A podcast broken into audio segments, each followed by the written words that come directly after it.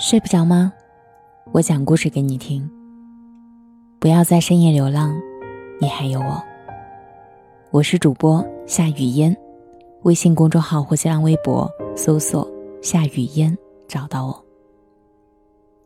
今天带给大家的节目，作者哈叔。一个人开始走上坡路的三大迹象。在生活中，我们常会给某一个人贴上潜力股的标签，看好他的未来，又常会很不客气的断言某个人这辈子就这样了。之所以会有这样的判断，其实就是看这个人当前的状态，看他是在走上坡路还是在走下坡路。一个人如果是不断的向上走，哪怕现在暂时处于比较差的境地，日后也会逐渐走出低谷。那么，如何判断一个人是在向上走呢？有一个迹象就是，看他是否能够不动声色的努力，并且享受独处。只要是在向上走，总是辛苦的，总是需要努力的。乍一看，这世界似乎不缺努力的人。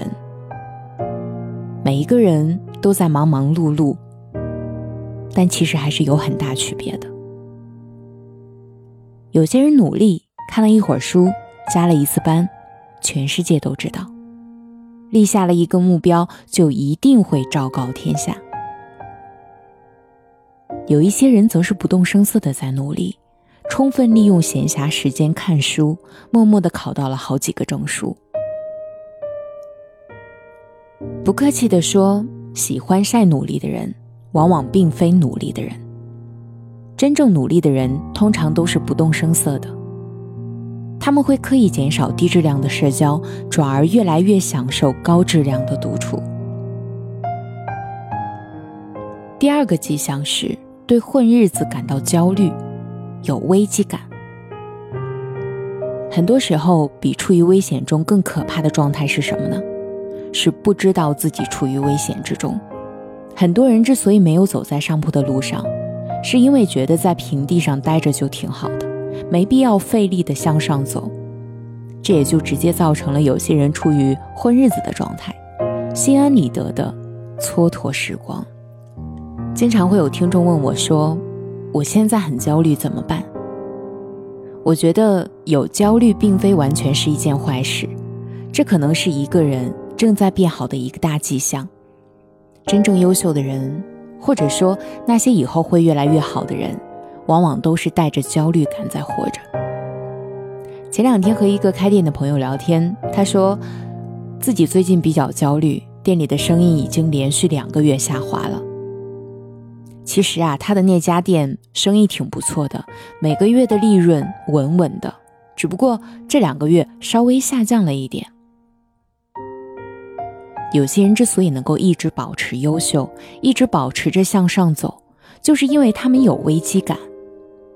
一个人越懂得未雨绸缪、居安思危，往往执行力也就越强，越容易跳出舒适圈。第三个迹象是。能够感恩父母、体恤爱人、懂得责任和担当。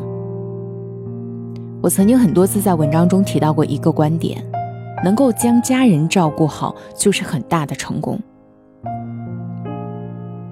很多人之所以整天混日子、不努力向上走，往往就是因为他们对家庭没有责任和担当。所以有人年纪不小，却还在啃老。有人只管自己吃饱喝足、潇洒快活，全然不顾爱人和孩子。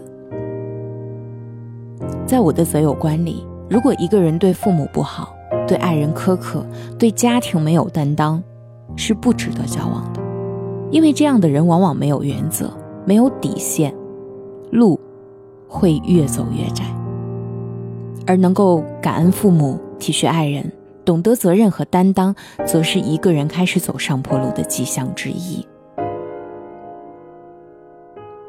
向上的路总是难走的但却值得我们拼尽全力因为一旦踏上去每一步都是算数的都不会白费。我是主播夏雨嫣感谢你的收听晚安。这个残酷又温暖的世界。晚安那个陪我把生活过成梦想的你。我该去哪里换取浪费的时光？我愿用尽所有的力气和音量那茶杯还留着很长的清香。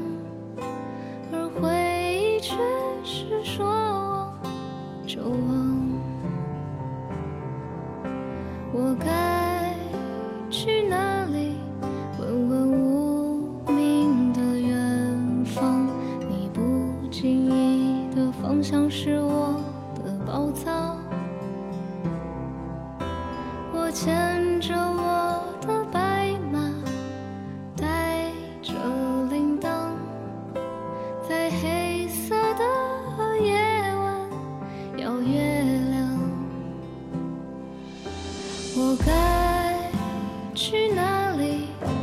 走一走逛一逛